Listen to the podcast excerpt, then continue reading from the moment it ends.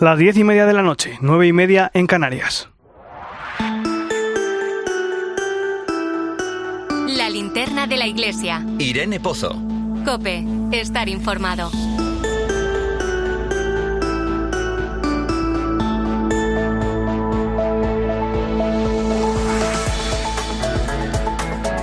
¿Qué tal? ¿Cómo estás? Recibe un saludo de Nacho de Gamón. Este 7 de octubre celebramos la Jornada Mundial por el Trabajo Decente.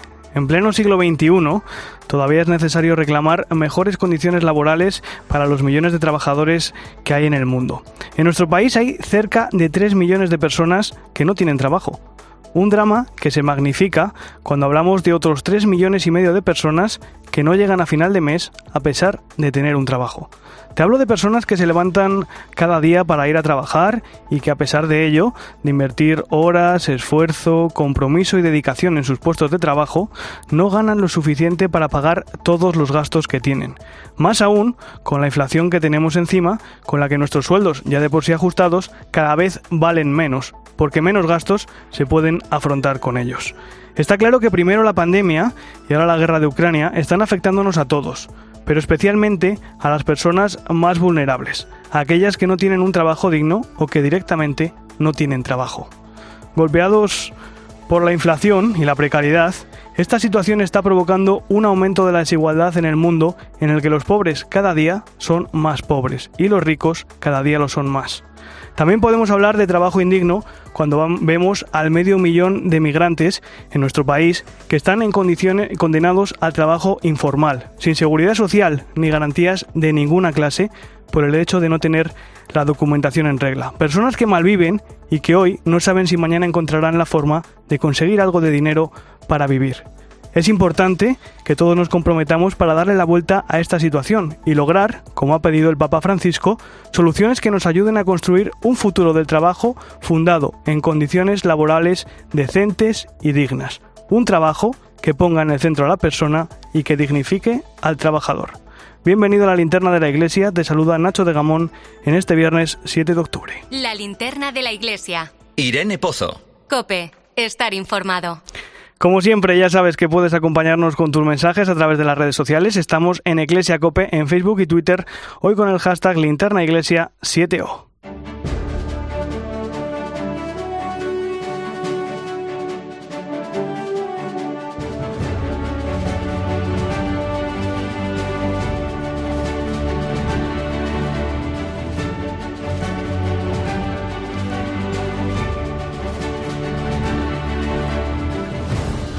Comenzamos como todas las semanas a esta hora el repaso a las principales claves de la actualidad de la Iglesia. Manu Torralba, buenas noches. Nacho de Gamón, buenas noches, ¿qué tal? Primer asunto, la puesta en marcha del nuevo servicio de pastoral de vocaciones de la Conferencia Episcopal, que nace con el objetivo de ayudar a niños, jóvenes y adultos a plantearse su vocación y en el que trabajan al unísono cuatro comisiones episcopales, la de clero y seminarios, la de vida consagrada, la de laicos, familia y vida y la de misiones. Hasta ahora, cuando se hablaba de pastoral vocacional, siempre se hablaba principalmente de la promoción de la vida consagrada o el ministerio ordenado. Sin embargo, a raíz del, del, Congreso de Laicos se suscita la necesidad de promocionar la vocación laical y desde ahí plantearnos qué es lo que el Señor nos está pidiendo.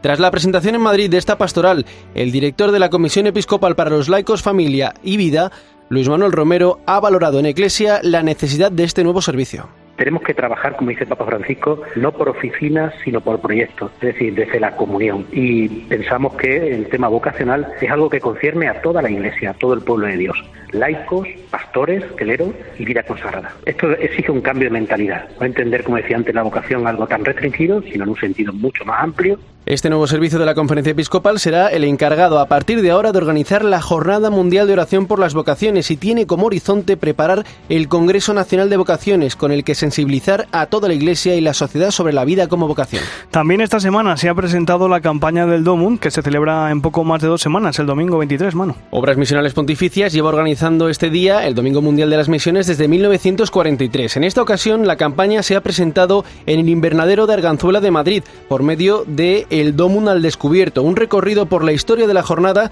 como ha explicado el director de la institución, José María Calderón. El Domun has descubierto es una invención que tuvimos desde hace aproximadamente 14 años. Queríamos dar a conocer el Domun, sacarlo a la calle para que la gente de la calle, la gente normal, la gente que anda por las ciudades, puedan conocer un poco más de lo que es el Domun y qué son las misiones. Y se empezó haciendo en esta diócesis de Madrid, es una especie como de actividades para promover el conocimiento del Domun. El arzobispo de Madrid, el cardenal Carlos Osoro, ha estado presente en la presentación de la campaña donde ha agradecido públicamente el trabajo que realiza OMP para llevar el Evangelio hasta el último rincón del mundo. Que nos recuerde a todos nosotros a saber rezar, apoyar, ayudar a los misioneros y misioneras que son un auténtico tesoro de la Iglesia, están en la avanzadilla, arriesgando muchas cosas en su vida. Es decir, que cuando anuncian el Evangelio están regalando lo mejor que un ser humano puede tener. Y una cosa más, el obispo de Nacala, en Mozambique, el español Alberto Vera, ha denunciado en un encuentro organizado por ayuda a la Iglesia necesitada la situación de violencia que se vive en la provincia de Cabo Delgado desde 2017 y que ha causado ya casi un millón de desplazados. El prelado riojano, que pertenece a la Orden de la Merced, ha denunciado que existen intereses de todo tipo detrás de este conflicto armado que, sin embargo, intenta hacerse pasar por un enfrentamiento religioso.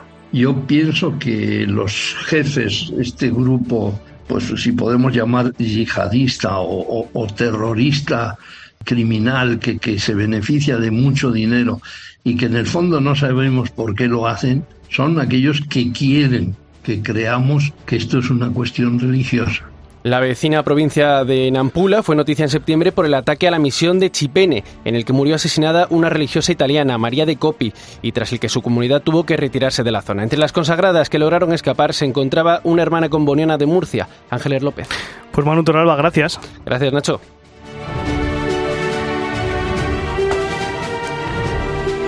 Continuamos ahora con la actualidad de nuestras diócesis y empezamos este recorrido en Córdoba con la Eucaristía que ha presidido esta mañana el cardenal Antonio María Rouco Varela, arzobispo emérito de Madrid, en la localidad de Montilla. Hoy, 7 de octubre, se han conmemorado los 10 años de la proclamación de San Juan de Ávila como doctor de la Iglesia. El santo es el patrón del clero secular y sus restos descansan en esta basílica. Durante su homilía ha reflexionado sobre la importancia histórica de San Juan de Ávila, que fue pionero en afirmar la llamada universal a la santidad y es un eslabón imprescindible en el proceso histórico de sistematización de la doctrina sobre el sacerdocio, como afirmó hace 10 años el Papa Benedicto XVI. El cardenal Rouco también ha hecho hincapié en la importancia de tener sacerdotes que sigan su ejemplo. El sacerdote tiene que ser alter Cristo, que hagan en su vida de Cristo su verdad. Tiene que haber hijos de la Iglesia que estén dispuestos en continuidad y sucesión apostólica a ser alter Cristo. En Salamanca se conmemora el centenario de la proclamación de la patrona de la diócesis, Santa Teresa de Jesús, como doctora honoris causa. La Universidad de Salamanca lo ha celebrado en el Paraninfo de las Escuelas Mayores. Cope Salamanca, Silvia Merchán. Las tradicionales chirimías precedían el cortejo académico de doctores y monjes carmelitas desde el patio de escuelas hasta el paraninfo de la universidad. Allí se ha celebrado el acto Cruce de Caminos, Santa Teresa de Jesús y Miguel de Unamuno, en el que los alumnos de distintas facultades han dado lectura a escritos y reflexiones de la doctora universal de la Iglesia y del rector emérito de la institución. El obispo de la diócesis de Salamanca, Monseñor José Luis Retana, ha sido testigo del homenaje de la comunidad eclesial, académica y por ende de la ciudad de Salamanca a Santa Teresa de Jesús. La importancia de Santa Teresa, de su actividad como escritora, como fundadora, como mujer, en un tiempo en el que la mujer tenía cerrados tantos caminos. Y también se subrayaba el hecho de que la Universidad Civil fuera la primera en reconocer los méritos de, de Santa Teresa como doctora. Santa Teresa de Jesús es la primera mujer nombrada honoris causa por la USAL en 1922. En Madrid, Monseñor Vincenzo Paglia ha estado en la presentación de dos libros escritos por médicos de Nueva York que salvaron la vida de miles de personas vulnerables, principalmente inmigrantes, al comienzo de la pandemia. El arzobispo, presidente de la Pontificia Academia para la Vida, habló de los mayores e hizo una reflexión sobre el cambio de rumbo que debe tomar la sociedad para corregir las injusticias económicas producidas por la globalización de los mercados que influyen directamente en injusticias en los sistemas de sanidad. Es necesario una nueva reflexión política, económica, cultural de la salud para una nueva medicina que sea justa para todos.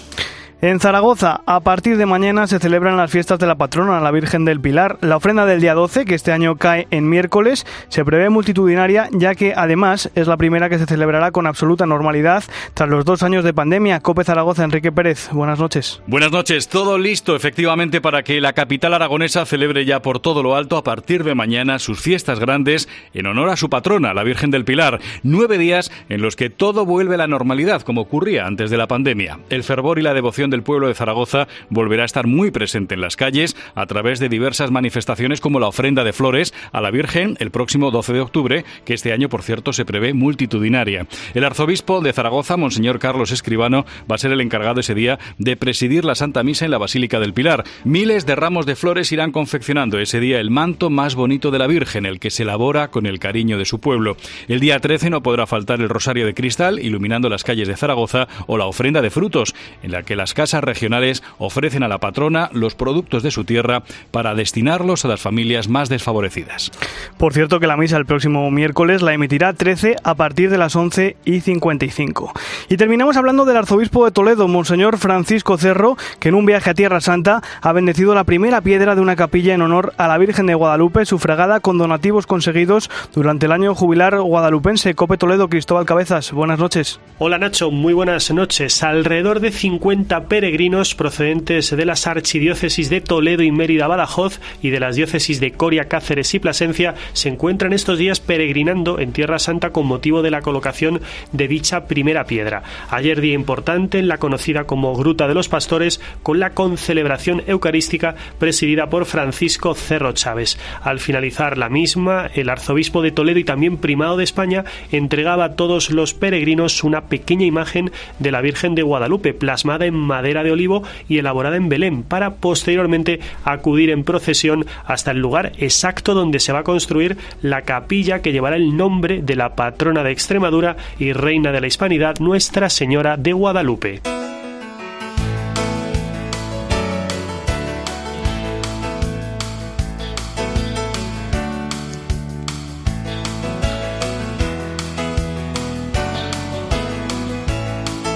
Te lo decía al principio, hoy viernes 7 de octubre se celebra la Jornada Mundial por el Trabajo Decente y distintas organizaciones de la Iglesia se unen por octavo año consecutivo para reivindicarlo.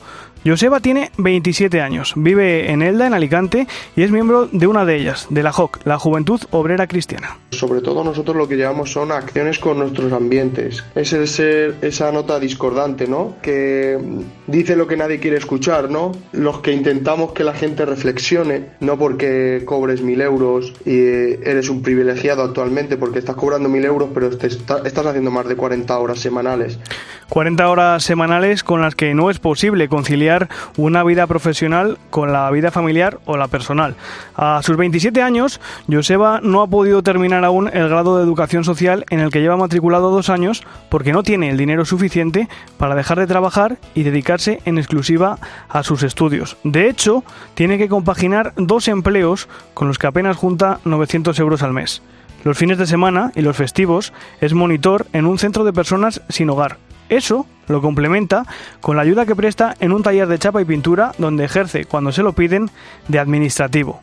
Son los dos trabajos que tiene que desarrollar para llegar a fin de mes y poder pagar el alquiler de un piso compartido nada que ver con ni con lo que estoy estudiando ni con lo que el día de mañana me gustaría eh, trabajar ya que es de administrativo un trabajo bastante digno pero no es un trabajo que a mí me llama a mí me llama estar más en lo social. Te recuerdo 900 euros con dos trabajos. Con esa cantidad paga la mitad del alquiler de un piso de 50 metros Joseba conoce perfectamente el concepto de precariedad laboral, y no solo por su experiencia en primera persona, que ya es un buen ejemplo de las dificultades que encontramos los jóvenes, sino también por, por el caso de sus padres. Su madre ha pasado 40 años trabajando como limpiadora. Él es un albañil que se vio obligado a reconvertirse en vigilante de seguridad a raíz de la crisis inmobiliaria en 2008. Mi padre tuvo que a los 45 años replantearse su futuro. Nuestra familia nos comimos el paro, estuvimos cobrando el subsidio familiar de 400 euros. Eh, mi madre no conoce lo que es un contrato porque trabaja limpiando casas. Eso sus padres, que son mayores, pero los jóvenes, que son el futuro, no tienen un panorama por delante mucho mejor. Tienes que estar estudiando, formándote, formándote, formándote, que cuando sales de formarte, lo único que te encuentras son puertas cerradas porque necesitas experiencia para tener un trabajo decente, para poder prosperar en esta sociedad. Joseba trabaja festivos y fines de semana, estudia y trabaja por las tardes. Con esos horarios prácticamente no puede ver a sus amigos, salvo cuando tiene vacaciones, y a su novia, como mucho, la ve dos veces al día, para comer y para cenar. Por eso, Joseba pide participar en las acciones de esta Jornada Mundial por el Trabajo Decente, para poder tener al menos una oportunidad.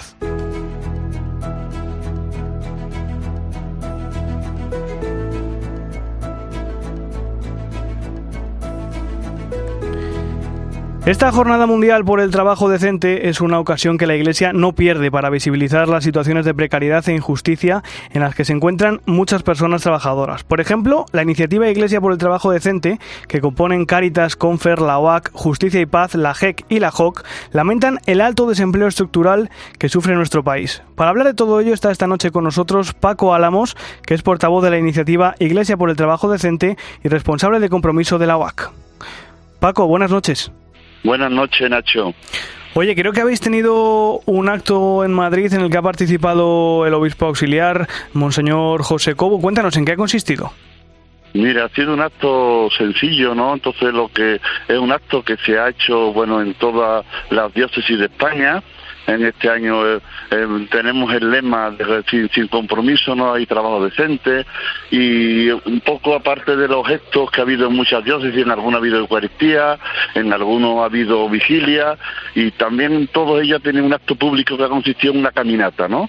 a pie, eh, a veces otro en bicicleta. Nosotros aquí hemos hecho un acto que ha partido de aquí de la, de la, de la plaza de Cibeles, la plaza del ayuntamiento, hemos ido andando, no conozco, no soy de Madrid, no, pero bueno, hemos ido andando por distintos sitios de, de, de, la ciudad de Madrid hasta llegar a la iglesia de San Caetano, donde ha habido un poco un acto final donde un saluda del obispo auxiliar de Madrid, don José Cobo, y hemos leído pues un, comunicado bueno que hemos elaborado desde la iniciativa por el trabajo decente, ¿no?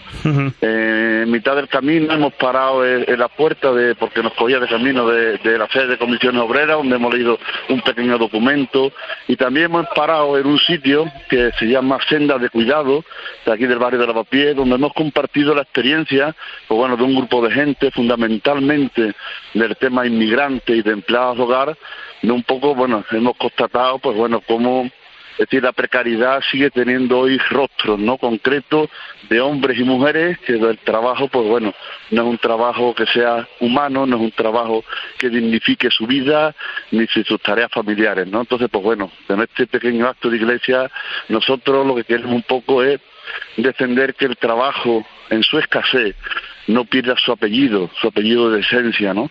Es decir, que es lo que realmente humaniza a una persona. Una de las cosas que, que denunciáis en, en, vuestro manifiesto, en el manifiesto de la iniciativa Iglesia por el Trabajo Decente, es el alto paro estructural eh, que tenemos. Es decir, que hay millones de personas que no tienen ni siquiera la opción de acceder al, a, un, a un trabajo decente. Efectivamente, te decía antes, efectivamente, a pesar de eso, hombre, que no lo queremos convertir en, un hecho cuantitativo, que en este caso se da, ¿no? Basta que haya alguna persona así que su trabajo no le permita vivir con dignidad, no le permita llevar adelante una familia, no le permita satisfacer sus necesidades, ya es un trabajo que no es humano. Y ahí es la preocupación como, como iglesia. ¿eh? Nuestra dificultad no es que haya malas condiciones de trabajo, sino que hay malas condiciones para poder ser personas ¿eh? a la manera que nos manifiesta Jesús de Nazaret en su experiencia ¿eh? de hacerse siendo Dios se hace hombre y nos hace esa, esa centralidad de la persona que a veces, pues bueno, el trabajo no lo posibilita. Entonces, insistimos que existe esa realidad. Y existe esa realidad porque tenemos experiencia de cuando una persona, pues bueno, se lleva tanto tiempo en paro, se lleva tanto tiempo en dificultad, pues bueno, que ya no le hables de decencia ni le hables de, de digno, sino lo que quiere es trabajar, ¿no? y se ha convertido, pues bueno, en una realidad. Y desde ahí nos parece que estructuralmente tenemos que, que, avanzar en eso, ¿no? Tenemos que avanzar no solamente ya en lo que dice el Papa Francisco, ¿no? Sino lo que el Papa Francisco dijo en la 109 conferencia de la Organización Internacional del Trabajo, el plantearnos la reducción de la jornada laboral que nos permita hacer compatibles los tiempos de las personas que son más que los tiempos del trabajo son los tiempos del cuidado, los tiempos de la cultura, los tiempos de los demás, los tiempos del ocio, del deporte. Entonces, pues muchas veces estas condiciones no lo permiten, estas condiciones del trabajo. Por eso decimos nosotros que es un tema que, bueno, que forma parte del paisaje y nos parece que el trabajo tiene que ser así y no tiene por qué ser así. Paco, te iba a decir que es, es una circunstancia esta del, del trabajo eh, indecente, del trabajo indigno, que afecta especialmente a los más jóvenes y a las mujeres, ¿no? Efectivamente, yo creo que como otras circunstancias, ¿no? Yo creo que el trabajo ahora es decir, hay algo, es decir, bueno, esto que nos está pasando, eso que, eh, que hemos padecido, ¿no? Es decir, como ha sido el tema de la pandemia, es decir, bueno, esta crisis ecosocial que estamos viendo, este tema de la guerra que estamos padeciendo, es decir, cualquier circunstancia de esta, pues bueno, lo que hace es poner de relieve algo que ya está ahí, ¿no? Es como decimos nosotros, nuestro refrán, es como pulga en perro flaco, ¿no? Es decir, esto viene a agravar una situación que, que, ya teníamos, ¿no? Entonces, pues bueno, nos parece que esa realidad es necesaria combatirla, es necesaria combatirla eh, donde haya, nosotros decimos que sin, sin, compromiso no hay trabajo decente, ¿no? Y es un compromiso que además tiene una componente, el compromiso no es una tarea solamente, no es un, un, conjunto de actividades, ¿no? Sino es la manera que Dios nos da, es decir, de, de humanizarnos. Si nos humanizamos, humanizando metiendo en nuestra vida las realidades de los otros, que las circunstancias de la vida, en las circunstancias laborales le impiden ser personas. Yo creo que hoy en nuestra imperfección, en nuestra fragilidad, yo creo que es una oportunidad que Dios nos brinda para hacernos personas, para cuando metemos al otro en nuestra vida, nos comprometemos, comprometemos, entonces nos parece esencial. Y desde ahí el lema de este año decimos, hace falta, esto no cae solo, esto sin hombres y mujeres comprometidas, esto no va a salir, ¿no? Y nosotros entendemos que Dios está detrás de esa historia nuestra, de esa, porque somos gente débiles, somos gente frágil y somos gente, pues somos gente, bueno, con esperanza, somos gente que queremos que esto merece la pena porque además, como te decía antes, es una manera de construirnos humanamente también nosotros. Qué importante, ¿no? La empatía con, con, con, los de alrededor. Cuando vemos esas situaciones que son injustas, que no son, que, que, que no dignifican, un trabajo que no dignifica, cuando lo vemos en el de enfrente, qué importante que rememos todos en la misma dirección, ¿no, Paco? Sí, yo, yo creo que es importante lo que tú me decías antes, ¿no? Porque estas cosas, desgraciadamente, se ceba siempre en, los más débiles, en la gente que más dificultades tiene, se ceba en ellos, ¿no? Entonces nos parece que eso es, ya en sí es indigno. Tenemos que construir una sociedad donde no existan los sobrantes, como dice el Papa, ¿no? Así que tenemos una sociedad que si por arte de magia desaparecieran de este país toda esta gente precaria y demás, el sistema como si no hubiese pasado nada. No se resiente ni desde el punto de vista productivo ni desde el punto de vista del consumo, es decir, no afectaríamos para nada. Y esto es una indecencia. Tenemos que dar ejemplo.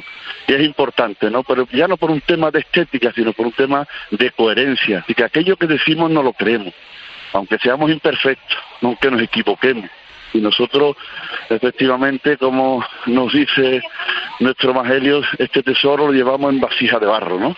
Y eso que puede parecer una fragilidad se convierte en lo más revolucionario que Dios pone, ¿no? Si cuenta con nosotros, aun conociendo nuestra fragilidad y nuestra debilidad, pero entiende que nosotros somos necesario para esa tarea. Entonces yo creo que es una gracia de Dios esa confianza, esa fe infinita que Él tiene en las personas, ¿no? Como nosotros que somos trabajadores y trabajadoras que llevamos pues empeñados en esta historia porque nos parece hoy necesario. Pues Paco Álamos, portavoz de la iniciativa Iglesia por el Trabajo Decente y responsable de compromiso de, de la OAC, de la Hermandad Obrera de Acción Católica. Muchas gracias por estar en la linterna de la Iglesia y ojalá que entre todos logremos ese trabajo digno y decente para todos. Un abrazo, Paco. Muchas gracias por tu amabilidad. Gracias, Paco. Adiós.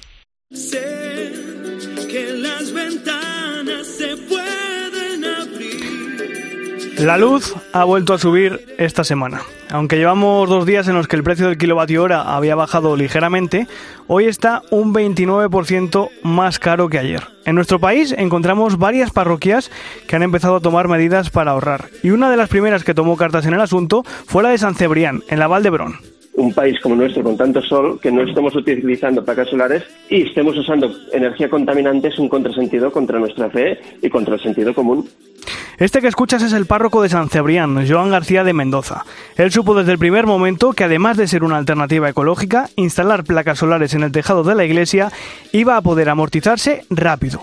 ¿Qué gastos tiene una parroquia como la suya? Principalmente el comedor social, al que acuden cada mañana a desayunar nada más y nada menos que 60 personas. Los gastos que tenemos es, aparte de la calefacción eléctrica y el aire acondicionado también, porque estamos bajo techo metálico, tiene tres neveras conectadas constantemente y dos congeladores, porque también tenemos el banco de alimentos y además una resistencia porque también tenemos servicio de duchas.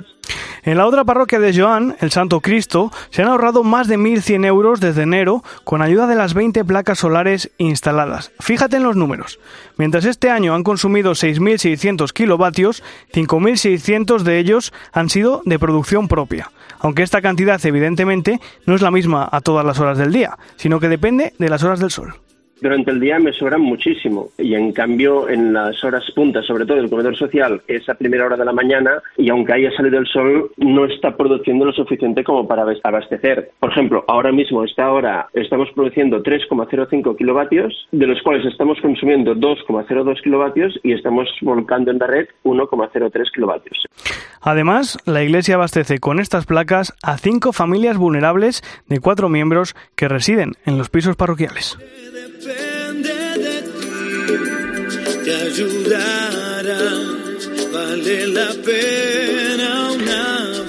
Enseguida llegamos a las 11 de la noche, las 10 en Canarias. Santiago de Compostela está cogiendo durante estos días el Congreso Mundial de Pastoral del Turismo, una cita que va a servir para repensar la atención que la Iglesia brinda a ese campo. Enseguida vamos a hablar con el obispo auxiliar de Santiago, Monseñor Francisco José Prieto, para que nos cuente cómo se está desarrollando. Además, conectaremos con nuestra compañera Eva para saber qué se cuece en el Vaticano y charlaremos sobre el mundo del turismo y el mundo del trabajo. Eso será enseguida en nuestro tiempo de tertulia y análisis. Antes recuerda que estamos en Iglesia Cope, en Facebook y Twitter, hoy con el hashtag Linterna Iglesia 7O.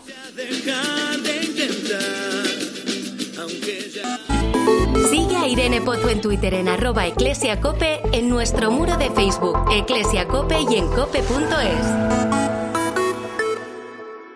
Vamos a abordar el reto de la sequía. Porque La radio es más radio cuando nos escuchamos. 12 horas de programación especial. Estoy ahora mismo en una explotación ganadera. No sabemos lo que es realmente que nos falte el agua hasta que nos falta. Frente al embalse de Tentudía, en mínimos históricos. Estamos buscando agua debajo de las piedras. La tierra cuarteada, los peces muertos. Sí, esto era conocido como el mar de Castilla-León. Se echa el 50%, me dices, ¿y eso? Por el tema de la sequía. Estamos en pleno desierto de los monegros.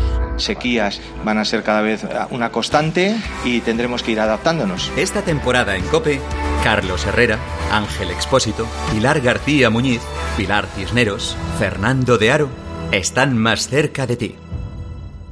Fuimos las primeras religiosas que fuimos eh, tomadas por los eh, rebeldes. Sean orgullosos de sus misioneros y sigan sosteniéndoles. Este 23 de octubre es el Día del Domund. Conoce la misión de la Iglesia y colabora en domund.es.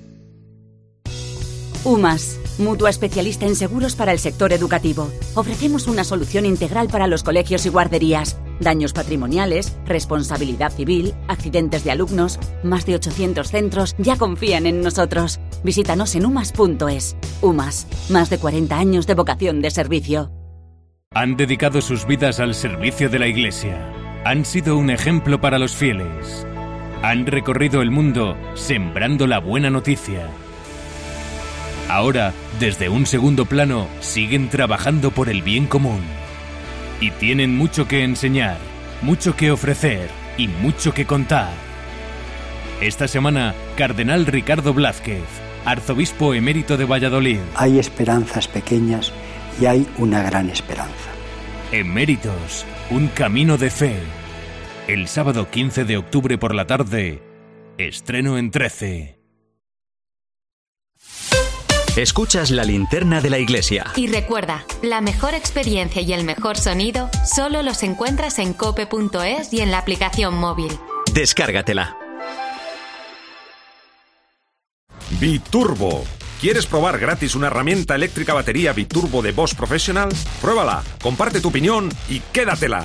Descubre una potencia equiparable a la de una herramienta con cable con solo una batería de 18 voltios. Regístrate ahora en boschprofessional.com y consigue tu herramienta de prueba gratis. Un viaje es mucho más que desplazarse de un lugar a otro. También es componer una canción o escribir historias que nos hagan viajar. Un viaje es crear una receta única. Y muchos de estos viajes han comenzado con una botella de Ramón Bilbao. El viaje comienza aquí.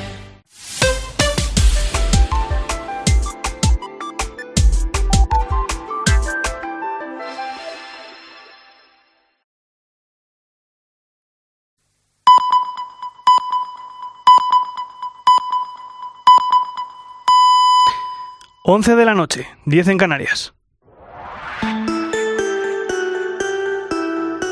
La linterna de la iglesia. Irene Pozo.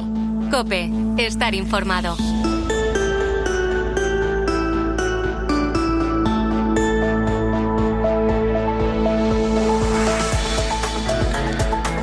Como cada viernes, hasta ahora ponemos rumbo al Vaticano. Allí nos espera ya nuestra compañera Eva Fernández. Buenas noches, Eva.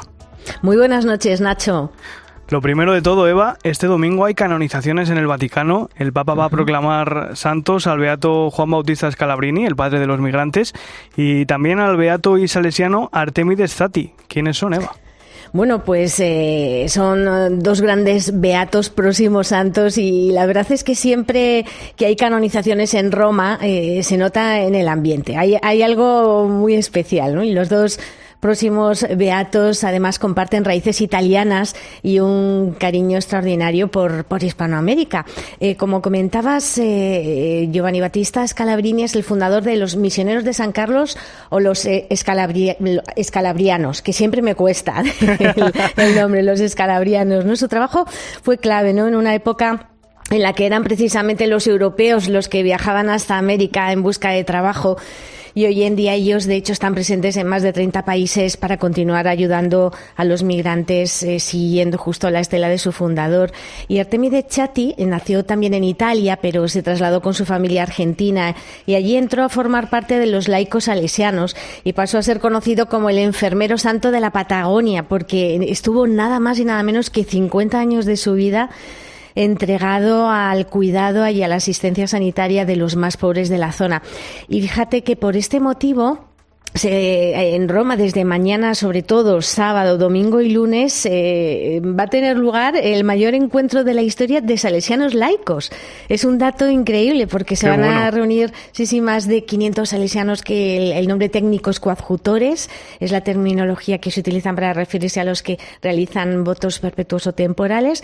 Y, y mañana sábado en concreto va a ser una gran fiesta porque van a estar con, en una audiencia especial con el Papa Francisco Van a venir 70 superiores provinciales de todo el mundo, cuatro cardenales salesianos que viven fuera de Roma, porque aquí tienen otros cuantos que residen en la, cuya, 15 obispos salesianos. O sea que va a ser lo que se dice una gran fiesta para toda la, familia salesiana. Nos vamos a unir todos a esta fiesta y nos da mucha alegría tener estos dos nuevos santos. Qué bien.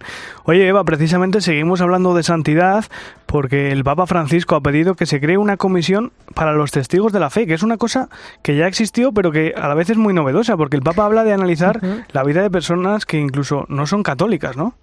Sí, sí, ahí justo es donde reside la, novedad, porque es verdad, esta comisión ya se creó para el gran jubileo del 2000, ¿no? Pero esta vez se va a institucionalizar de forma estable, justo para lo que decías, para destacar también la vida de cristianos no católicos, que nunca van a ser canonizados, pero que eh, pueden servir de ejemplo para todos, porque fueron testigos de su fe. Fue una idea que, se le ocurrió a San Juan Pablo II, ¿no?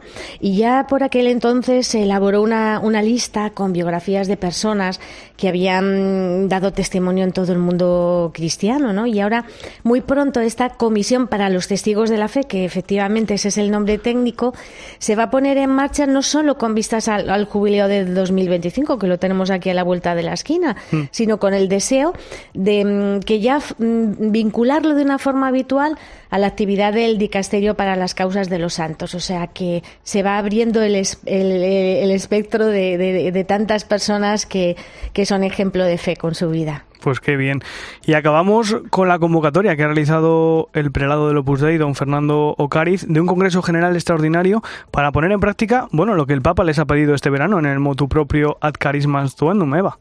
Sí, sí, de hecho, el, Opus Dei está trabajando en ello desde el pasado mes de julio, cuando se reformó la Constitución Apostólica con la que Juan Pablo II había erigido el Opus Dei en prelatura personal, ¿no? En este nuevo documento del mes de julio, que jurídicamente se denomina motu propio y a veces nos viene bien recordarlo porque son estos nombres, ¿verdad?, que se utilizan y no sabemos muy bien eh, qué significan porque se denomina motu propio a esa norma legal que emana de la propia iniciativa del Papa, ¿no? Entonces, en este moto propio se pidió a la prelatura que elaborara una propuesta de nuevos estatutos que reflejen los cambios sugeridos por el Vaticano, ¿no? Y que están dirigidos sobre todo a que se refuerce el carisma particular que Dios inspiró a San José María Escribano, dando más importancia al carisma, o sea, a esa búsqueda de la santidad en el trabajo ordinario, que a la propia estructura de, de, de la prelatura, ¿no?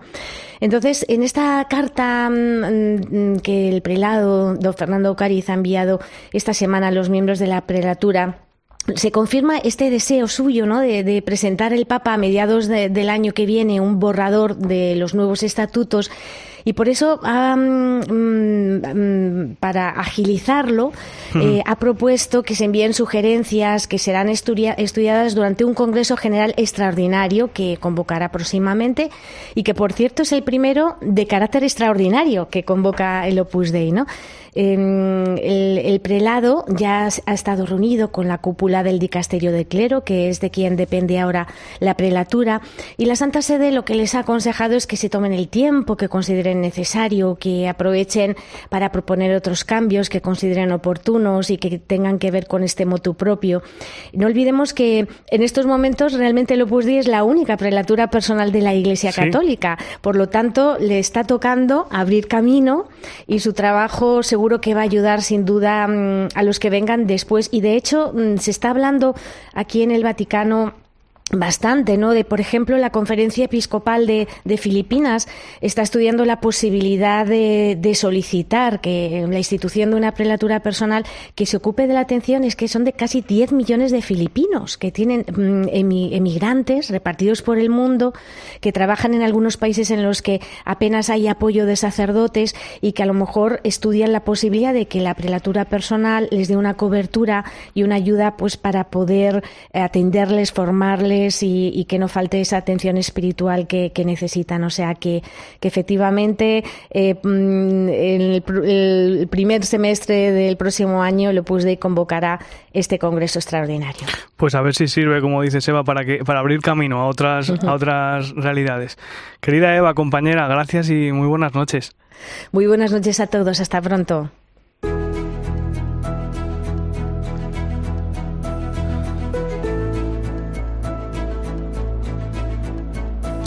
Desde el pasado miércoles se está celebrando el Congreso Mundial de Pastoral del Turismo, una cita que está reuniendo a cerca de 200 asistentes de 25 países, entre los que se encuentran personalidades como el Patriarca Latino de Jerusalén, Monseñor Pier Batista Pizzabala, el Cardenal Leonardo Sandri, prefecto del Dicasterio para las Iglesias Orientales, o el proprefecto del recién creado Dicasterio para la Evangelización, que es Monseñor Rino Fisichella. Todos ellos se han dado cita en Santiago de Compostela, que como sabes está celebrando un año santo, para abordar las novedades de la pastoral del turismo. Desde allí nos escucha ya Monseñor Francisco José Prieto, obispo auxiliar de Santiago de Compostela.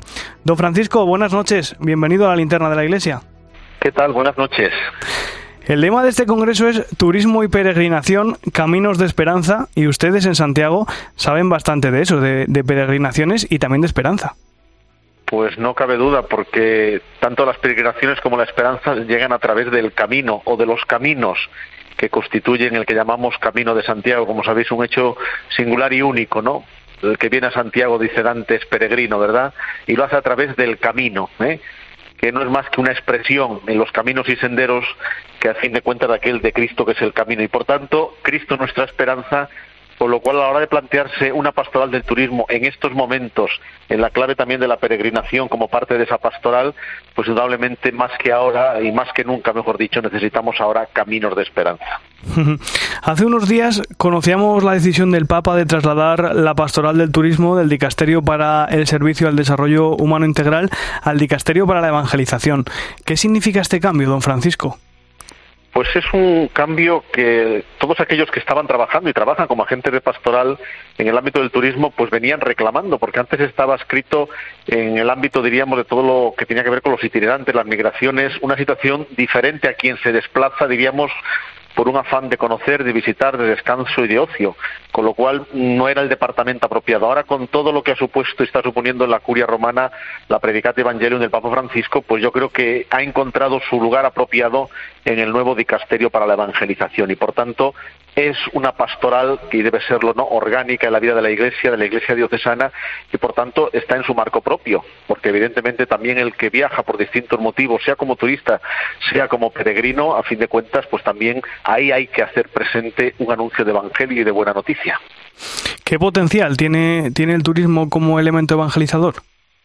Pues tiene un potencial muy grande, muy grande que quizás a lo mejor a veces no apreciamos o que nos pareciera una pastoral secundaria. He escuchado durante estos días las reflexiones de quienes están ahí pues realmente trabajando en distintos lugares del mundo. Tenemos una presencia aquí en este congreso, pues tanto personas como de Brasil, de Latinoamérica, de Europa. Y efectivamente cuando pensamos en turismos y mayor adjetivación, ahí englobamos, pues fíjate, desde quienes llegan en un crucero a un puerto hasta quienes buscan un descanso de verano en una zona de sol y playa, también quienes eh, recorren distintos lugares de la geografía mundial o de nuestro país, pues por ejemplo con el turismo religioso tan significativo y también entra ahí el peregrino. Por tanto, no cabe duda que es un campo amplio donde entra la acogida, donde entra la hospitalidad, donde entra también el planteamiento de lo que es el turismo eh, integrado en la vida de nuestras ciudades, un turismo que además tiene que ser expresión de justicia y de evitar cualquier realidad que lleve consigo atente contra la dignidad de las personas. Y sobre todo están insistiendo mucho estos días en la necesidad de un turismo sostenible, ¿no? Porque evidentemente el impacto en el medio ambiente a veces puede ser muy fuerte y puede ser a veces, bueno, pues con consecuencias no deseadas. Por lo tanto, el turismo también tiene que ser un, cuidar la creación, ¿no? Como el Papa Francisco nos invita a los datos. Y a fin de cuentas, un turismo integral también en cuanto que al cuidado de aquel que viaja también requiere pues una atención espiritual, una acogida. De alguna manera, la acción evangelizadora encuentra ahí un espacio además de diversidad, de multiculturalidad, e incluso hasta de diversidad de planteamientos religiosos, pero la acogida y la hospitalidad son universales. Uno de los asuntos que, se están tratando en el Congreso es el de la turismofobia. Es cierto que, el turismo en muchas ocasiones, eh, bueno, pues puede resultar molesto para la, para la población que acoge al turista, pero también ofrece muchas riquezas, no solo materiales, al que recibe, al anfitrión. Y ustedes lo saben bien en Santiago. Pues indudablemente Santiago es uno de los lugares que recepciona multitudes de personas con diferentes motivos, a fin de cuentas quizás todos como peregrinos que llegan aquí, pero pensemos en otras ciudades pues que han visto una presencia, diríamos, masiva, ¿no? que a veces ha invadido su espacio habitual. Ciertamente que ahí hay una tarea donde, bueno, pues como no poco de ese turismo también acude por motivos religiosos. Pensemos, por ejemplo, en tan significativas catedrales como tenemos en España, solamente Santiago, uno piensa en la Basílica de la Sagrada Familia en Barcelona, o la Catedral Mezquita de Córdoba, o la Catedral de Sevilla, o Toledo, en fin, todas esas maravillosas catedrales de nuestra Castilla León a veces las ciudades se ven se ven llenas de personas, altera un poco el ritmo diario. Quizás ahí es un trabajo conjunto, una parte de las administraciones, eh, tanto autonómicas como municipales, eh, los responsables de turismo en ambas, como también por parte de la pastoral de turismo de la Iglesia, a la hora de facilitar espacios de acogida que hagan posible que todos, pues por una parte, ¿verdad? está esa riqueza material tan necesaria en estos tiempos de crisis tras la pandemia, ¿no? porque ha sido un sector que ha sufrido y de qué manera todos los efectos que supuso la pandemia, el confinamiento, etcétera, pero mismo tiempo también tiene que aportar una riqueza humana, también una riqueza espiritual, donde aprendamos precisamente a aceptarnos y a reconocernos en esa diversidad que no lo podemos ver como una amenaza, sino como una riqueza. Pero indudablemente en este horizonte sí que es necesario a veces pues implementar políticas o acciones conjuntas de todos los implicados, también la acción pastoral de la Iglesia para favorecer un turismo que también sea, además de integral, integrador y no provoque molestias a unos y a otros. El prefecto del, de este dicasterio que acaba de asumir la Pastoral del Turismo, el Dicasterio para la Evangelización, Monseñor Rino Fisiquela, impartió ayer la ponencia inaugural titulada Desarrollar y fortalecer el, el arte del primer anuncio en el mundo fugaz del turismo y la peregrinación, formas y contenidos.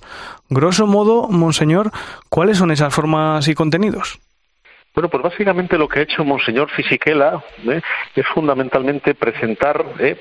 todo lo que es la pastoral del turismo en un concepto fundamental, ¿no? Que es precisamente, decía él, ese camino, esa vía de la belleza, ¿no? No cabe duda, eh, decía él que el turismo no es simplemente un instrumento, ¿no? O un medio por el cual uno se desplaza por ocio, conoces otros lugares, o que supone riqueza para unos y trabajo para bastantes. Dice que es ante todo una cultura, una vida, recuerdo esa expresión. De alguna manera, la belleza de los lugares que uno visita, que uno conoce, de las personas que te encuentras, pues de alguna manera ayudan a que abramos horizontes y al mismo tiempo en ese camino de la belleza descubramos precisamente esos trasfondos espirituales trascendentes donde nos reconocemos desde la humanidad compartida, decía él, pero también desde ese horizonte trascendente y creyente. De alguna manera, eh, él aludía en varias expresiones, en varios párrafos de, su ponencia, precisamente a la necesidad de esa belleza que nos lleve también al misterio. ¿no? De alguna manera decía la importancia que esto también implica para la formación, por ejemplo, de los guías turísticos. ¿no? Y ahí tenemos una tarea importante desde la pastoral del turismo de la Iglesia precisamente para esa formación de los guías en estas claves, ¿no? Porque no cabe duda que a la hora de acercarse, por ejemplo, pues a cualquiera de, de nuestras magníficas catedrales no basta, simplemente una descripción, hace falta una percepción de lo que significa una catedral, un espacio sagrado, etcétera. Don Francisco, vivimos una época eh, de incertidumbre, de desesperanza, primero la pandemia, ahora la guerra de Ucrania. ¿Cómo puede ayudar el turismo y en especial las peregrinaciones como, como el Camino de Santiago a paliar ese sentimiento que vive tanta gente? Pues yo creo que, al menos desde la experiencia que tengo más inmediata, ¿no? Desde que estoy en Santiago como obispo auxiliar, eh, aquel que llega aquí a Santiago, quizás de su casa salió por diferentes motivos, ¿no? Pero al final uno realmente descubre que llega como peregrino. Pues mira, no pocos peregrinos han buscado el silencio, han buscado el hacer un repaso, una revisión de su vida, han buscado, nunca mejor dicho, nuevos caminos y aquí los han encontrado. De alguna manera, un volver sobre sí mismo, pero no para quedarnos encerrados ahí, sino quizás para reconstruirnos como personas y como sociedad. Y no cabe duda que la peregrinación, y la peregrinación a Santiago de manera muy significativa, precisamente por la experiencia del camino que conduce a Santiago, donde uno camina en soledad, pero también caminas en compañía, y entonces en los compañeros de camino eh, a veces te encuentras relatos maravillosos de experiencias de fraternidad, de solidaridad, de acompañamiento espiritual un poco ir descubriendo la necesidad unos de otros y en esa necesidad de unos de otros aparece también la necesidad, llamémosla así, trascendente, la apertura a Dios, a la fe, de alguna manera eh, la propia belleza que el peregrino contempla deslumbrado cuando llega a la Plaza del Obradoiro y contempla esa magnífica fachada, pues de alguna manera es como una puerta abierta ¿no? hacia la trascendencia que le está invitando a pasar. Se han batido todos los récords en lo que a número de peregrinos se refiere en el Camino de Santiago, ¿no? Se han batido y se están batiendo. Realmente las cifras están siendo sorprendentes, ¿no? Las cifras eh, probablemente y sin el casi, ¿no? Se pasarán de las 400.000 compostelas lo cual quiere decir un número mayor de peregrinos, porque no todo el que peregrina pues recoge la compostela, o porque ya la tiene, o porque quizás pues, simplemente no le interesa, pero peregrina, o sea, con lo cual, imaginaros el número que hay sumadas las 400.000 compostelas, que seguramente se rebase la cifra cuando nos acerquemos a la clausura del Año Santo el próximo 31 de diciembre. Eh, cifras sorprendentes. Ahora mismo, durante estas semanas, ya ha pasado el verano, eh, acabamos de iniciar el mes de octubre, yo veo día a día por esta Santiago que rodea la catedral, que se acercan a la Puerta Santa, eh, a la Plaza del Obradoiro, en las celebraciones de la Misa del Peregrino en la catedral, muchísima gente, o sea, yo veo muchísima gente, veo y celebras con ellas, con ellos y ves evidentemente que está viendo, pues bueno, pues como un deseo, yo, yo muchas veces lo veo como un deseo del sacramento del encuentro, de volver a vernos, reencontrarnos, caminar juntos una vez más y bueno, yo creo que detrás hay una realidad que por una parte contrasta ¿no? con la situación que vivimos de incertidumbre, de desasosiego, desaliento, pero como que la gente está buscando esas razones para no hundirse, diríamos, en la situación en la que estamos, y todo lo contrario, como antes decía, seguir encontrando razones y motivos para la esperanza. Y no olvidemos, ¿eh? durante estos días se ha citado en varias ocasiones aquella expresión de Dante en el Cántico del Paraíso puesto en boca de aquella Beatriz que dice que aquí en Santiago la esperanza renace. Yo creo que también encontramos quizás lo que tantas personas buscan cuando vienen a Santiago, que aquí también renazca la esperanza.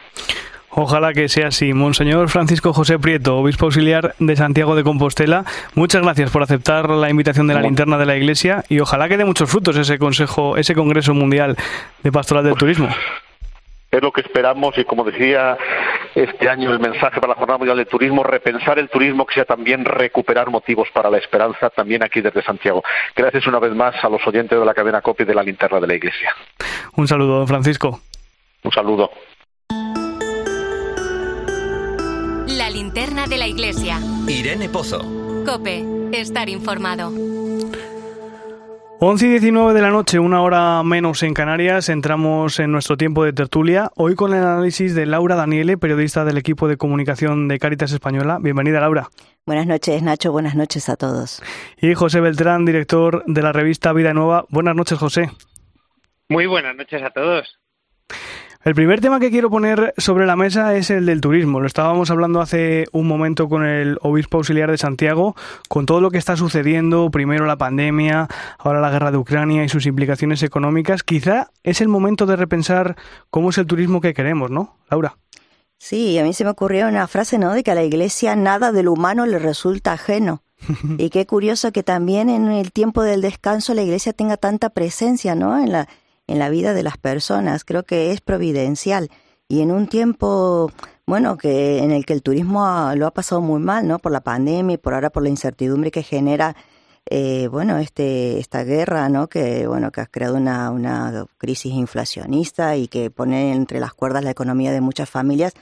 Sin embargo, el turismo puede ser también, no sé, sigue siendo un punto de una oportunidad para muchas personas de poder encontrar en ese tiempo de descanso la fe, que también puede ser, esto que habla tanto el Papa, ¿no? una oportunidad para la cultura del encuentro, para la hospitalidad, para mejorar la interculturalidad, gracias a ese ¿no? sentido de la hospitalidad.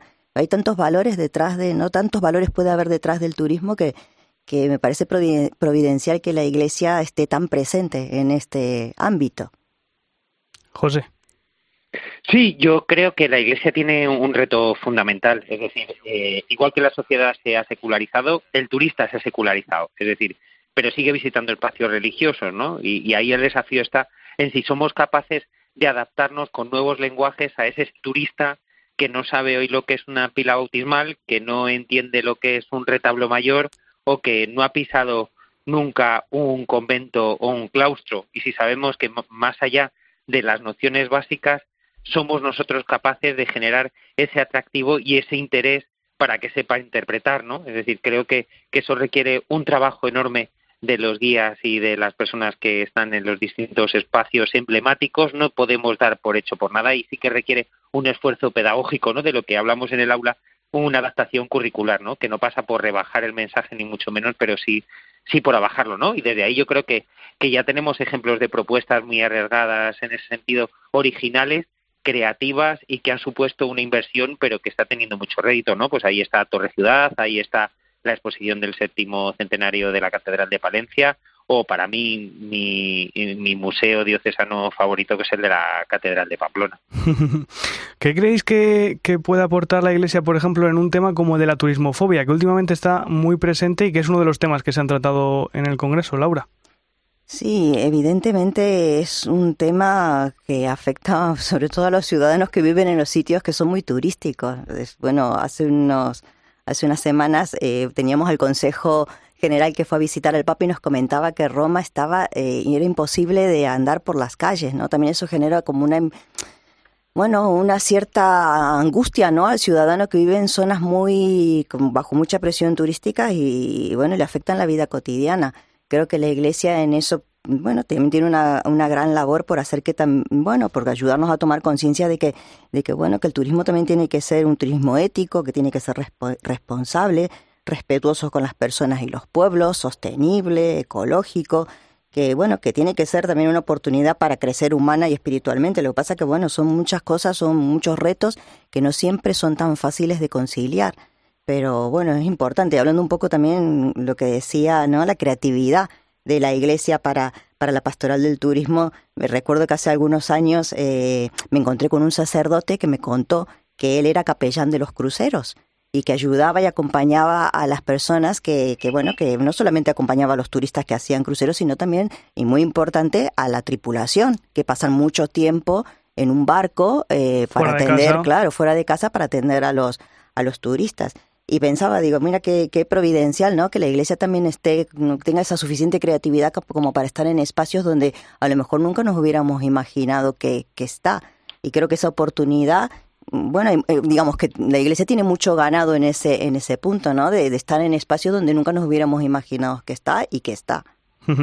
Lo decíamos antes, hoy estamos celebrando la Jornada Mundial por el Trabajo Decente y el tema del, del manifiesto de la, de, la, de la iniciativa Iglesia por el Trabajo Decente habla de compromiso. Muy rápido, ¿creéis que falta compromiso para, para, este, para este tema? Bueno, yo creo que, que definitivamente ahí tenemos que echar el resto, ¿no? Es decir, estamos viendo que el trabajo ya no es una garantía para salir de la pobreza, estamos viendo que a raíz de todas estas decisiones impositivas a favor y en contra y todo este debate político que se está generando y con la inflación, lo que se está buscando de nuevo es el miedo a que se genere el trabajo en negro, porque muchas familias ven que no van a poder llegar y que ya no llegan, ya no es que no van a poder, que ya no llegan a fin de mes y desde luego ahí la Iglesia no solo tiene una palabra que decir, sino mucho que hacer. Es decir, ya estamos haciendo, y Laura lo sabe mejor que nadie, desde Cáritas para que esas situaciones se mejoren y haya situaciones justas, pero desde luego no nos podemos quedar callados ni mirar para otro lado, sobre todo en lo que va a venir en los próximos meses, que ya está viniendo, ¿eh? es decir, que, que no hace falta esperar a que a que haya que poner la calefacción y, y que llegue diciembre. Pues con esas reflexiones nos quedamos. José Beltrán, Laura Daniele, muchísimas gracias y hasta otra. Buenas noches a Un todos. placer. El Papa ha lanzado esta semana su vídeo de oración del mes sobre un concepto que es muy del Concilio Vaticano II, una palabra que a todos nos tiene en marcha y que sin embargo nos queda mucho para conjugarla. Ana Medina nos lo va a intentar hacer más fácil al hilo de este video mensaje. Buenas noches, Ana. Buenas noches, Nacho. Fíjate que llevamos escuchando la palabra sinodalidad meses, ¿verdad? ¿Qué digo meses? Años. Y sin embargo, ¿quién la entiende del todo? O lo que es más difícil, ¿quién la pone en práctica? El Papa Francisco sabe que es complicado, por eso invita a pedir a Dios el don de caminar juntos como iglesia en la misma dirección, que de eso se trata el sínodo. A ello ha dedicado su último mensaje en vídeo que ha enviado estos primeros días de octubre a todo aquel que quiera escucharle. En él apunta además claves muy sencillas, muy de andar por casa y muy útiles. La primera, la escucha, que no debemos confundir con oír, es mucho más. Escucharnos abriendo puertas a los que están fuera, a los que piensan distinto también, y sobre todo al Espíritu Santo. Para ello, invita a rezar porque, cuidado, spoiler, sin oración no hay sínodo. Esto no es una encuesta, ni la Iglesia un parlamento, dice el Papa. Otra clave, la cercanía. Es el estilo de Dios, dice Francisco, juntarnos con la gente, ser cercanos a todos. Invita al Papa a rezar para que la Iglesia, que es fiel al Evangelio y valiente en su anuncio, viva cada vez más esa auténtica sinodalidad y sea un lugar de solidaridad, de fraternidad y de acogida. Venga, a apuntarse. Gracias, Ana, y gracias por acompañarme esta noche en la linterna de la iglesia. Te dejo ahora con el partidazo de Cope y Joseba Larrañaga. La linterna de la iglesia. Irene Pozo. Cope, estar informado. Escuchas Cope. Y recuerda, la mejor experiencia y el mejor sonido solo los encuentras en cope.es y en la aplicación móvil. Descárgatela. ¿Y tú? ¿Por qué necesitas fluchos? Porque es tiempo de pensar en lo que te gusta, en la moda que te hace sentir vivo, chic, casual, sport. Nueva colección de otoño-invierno de Fluchos. La nueva moda que viene y la tecnología más avanzada en comodidad unidas en tus zapatos. ¿Y tú por qué necesitas fluchos? Fluchos. Comodidad absoluta. Si eres de los que no puede esperar para estrenar un Ford Kuga EcoBoost, aquí va un cuento para amenizar la espera. Érase una vez. Y colorín colorado, este cuento se ha acabado. Listo, se acabó la espera. Porque a veces lo bueno no se hace esperar. Ford Kuga EcoBoost con entrega inmediata. Que tus ganas de disfrutarlo no esperen. Condiciones en Ford.es. Sin cada una de las pequeñas empresas que han estado a su lado, Ferran Adrià sería Ferran Adrià. No, no sería yo. El éxito de Ferran Adrià y el de todo un país está hecho de pymes y autónomos. Por eso en Telefónica Empresas te ayudamos a solicitar el kit digital de los fondos europeos, acompañándote en la digitalización de tu negocio. Infórmate en fondoseuropeos.telefónica.es o en el 900 500 350. Al 80% de los españoles les preocupa no llegar a fin de mes. Es el momento de actuar. Con Rastreator puedes ahorrar más de 100 euros al mes. El nuevo Rastreator es mucho más que un comparador de precios. Ahora tienes asesores certificados que te ayudan a conseguir la mejor oferta en tus seguros, energía o hipoteca. Déjate ayudar. Rastreator. Pasajeros de todo el mundo han votado a ENA como el mejor grupo aeroportuario mundial por las medidas adoptadas contra la pandemia. Queremos dar las gracias a nuestros pasajeros y a los equipos de AENA por hacerlo posible. AENA, nuestro éxito es tu reconocimiento. Ministerio de Transportes, Movilidad y Agenda Urbana. Gobierno de España. Profesional. En Bricomar no podemos hacer que baje tu recibo de la luz o el precio del combustible, pero sí podemos recordarte que estamos a tu lado. Ahora te ofrecemos precios aún más bajos en cientos de productos de tu día a día y en aquellos que suponen una gran inversión en tus obras. A tu lado, con precios aún más bajos para que continúes con tus proyectos. Bricomart. No solo se trata de saber lo que pasa. Nos estamos fijando en nuestra formación profesional, que tiene cada vez más tirón, más oferta de estudios y más salidas profesionales. Sino de entender por qué pasa y cómo te afecta. Ya es mayor la tasa de empleo entre estudiantes de FP que entre universitarios. Sí, así es. La FP tiene una tasa media de empleo del 42,2 frente a los grados universitarios que se quedan... De lunes a viernes, de 1 a 4 de la tarde en Mediodía Cope, Pilar García Muñiz te da todas las claves para entender lo que sucede a tu alrededor. レデタ。